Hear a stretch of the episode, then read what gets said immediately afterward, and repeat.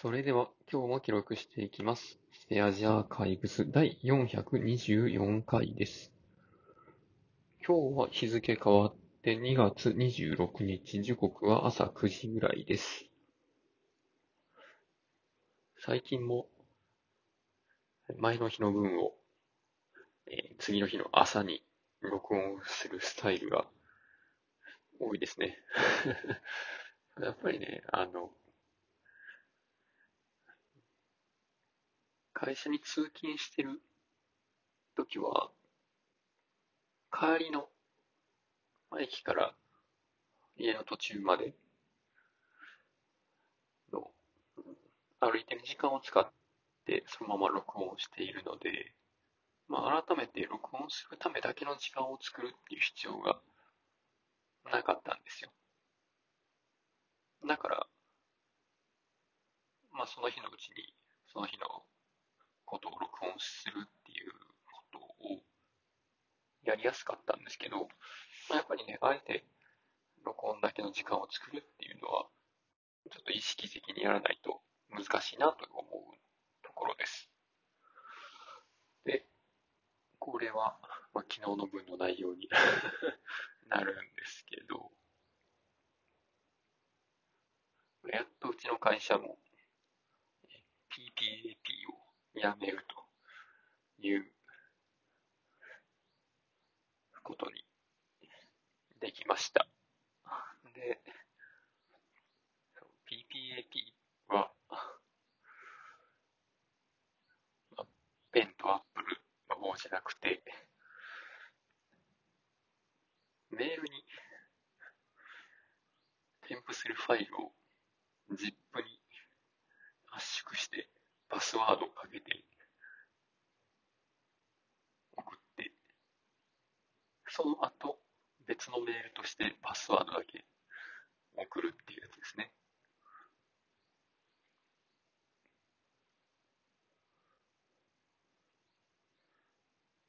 これを、今までそういう、まあ、添付ファイルを暗号化するような、あの、メールサーバーの機能を使ってやっていたので、ま、そんなにめんどくさかったっていうわけではないんですけど、ね、運用が結構めんどくさくて、暗号化しないメールの宛先っていうのをリストで持ってたんですよ。だからこのお客さんに対しては暗号化しないようにしてくれとか。でね、最初は多分それでよかったんですよ。今はね、いろんなところが暗号化やめてくれっていう風に言ってきてて、もうね、な何百個もね、そういう暗号化しない宛先リストっていうのができてたんですよね。でしかもそもそも、その、僕暗号化して、その会場用のパスワードを同じ通信手段で送るっていうことに意味がなくて、そう、その暗号化した添付ファイルっていうのが何のためにあるかっていうと、もしその添付ファイルが盗聴されて中身られてたり、間違った宛先に送ってたりしたら、本来見てほしくない相手にその添付ファイルの中身を読み取られてしまう。で、読み取られないように暗号化しようということなんですけど、まあ、その同じ宛先、同じ通信手段がそもそも他の人に見られてほしくない人に見られているんであれば、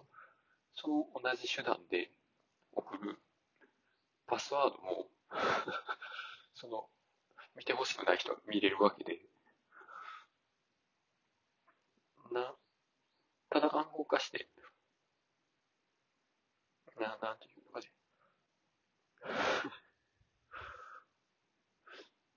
わざわざ蓋をして送って、その後で蓋を開ける方法を教えてあげるっていう。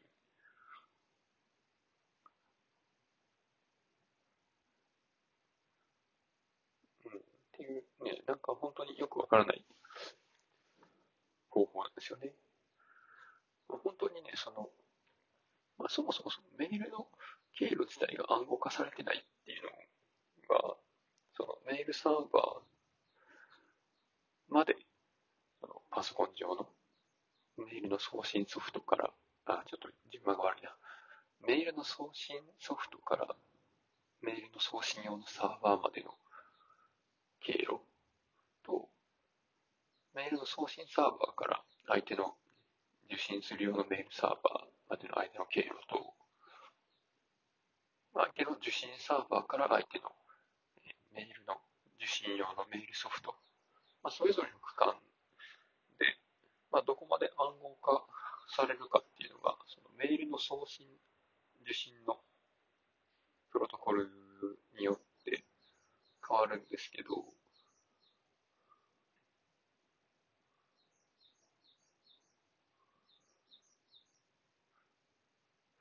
何やったかな？なんか基本的な SMTP とポップのプロトコルだと、まあ、その辺暗号化されないんで、まあ、全部中身が盗み見られることもあり得るっていう、そういうものなので、それが、ななんでしょうね。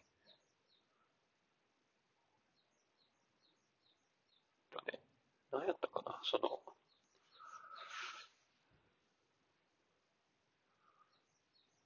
この経路、暗号化するプロト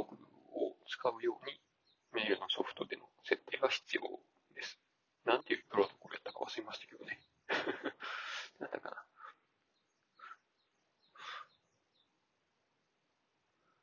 SMTP オーバー SSL とか、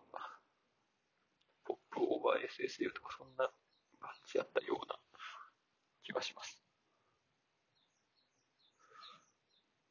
でまあ、そういうのを使っていれば、送信してから相手に届くまでの全部の経路はそもそも暗号化されていて、相手に届いた時には、まあ、ちゃんと読めるようになってるけど、途中で盗み見ることはできないっていうね、のがありますので、あの、セキュアマイムとかもそういうところでしたね、確か。添付ファイルも含めて暗号化されるなので途中で盗み見られる心配っていうのはなくなるけども、僕の相手が間違ってたらまあ、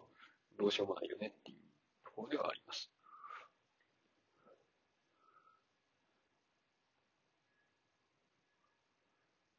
だから例えば、本当にその添付ファイルを暗号化して、zip ファイルに、あの、暗号をつけないと開けないようにするんであれば、その ZIP の暗号化を解除するパスワードを伝える手段は別の手段を使わないといけなくて、例えばチャットとか電話とかね。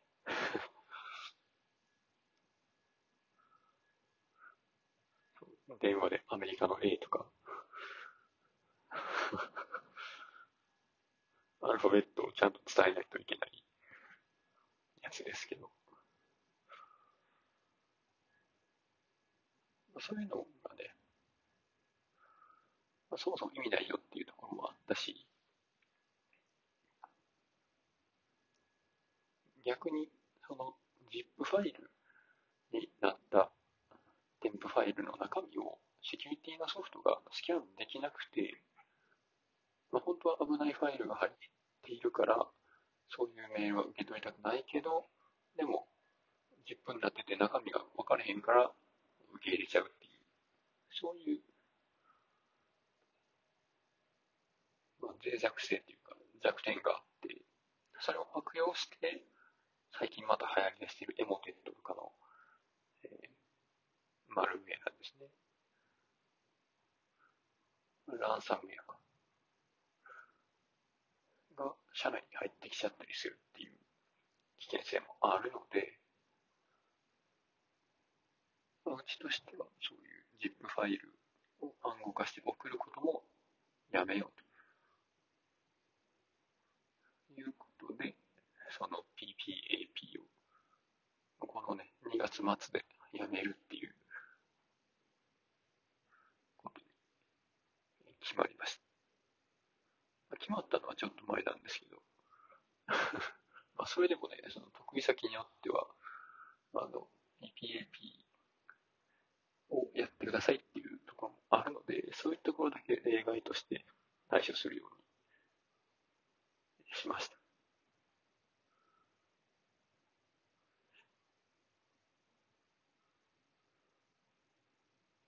で、代わりに、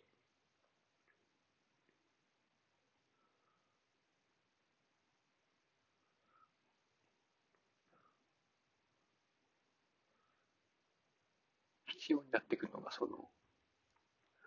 まあ、誤送信の対策とかね、そういうのになってくるんですよね。で、それは、まあね、それをやるかどうかはね、ちょっと迷ってるんですよね。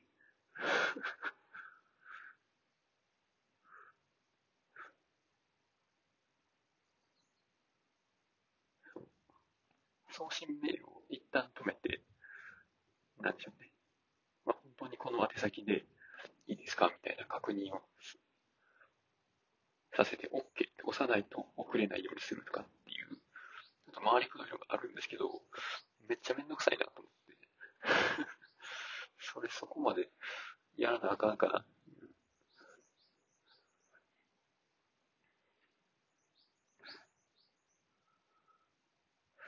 なんかその、そのコスト払うだけのメリットなんかなっていうのがね、なんとも言えなくて、あんまりやりたくないんですね、それは。ということで、その辺はね、まあ、おいおい、まあ、考えていくことにします。そんなもんかな。今日はひたすら PPAP の話でした。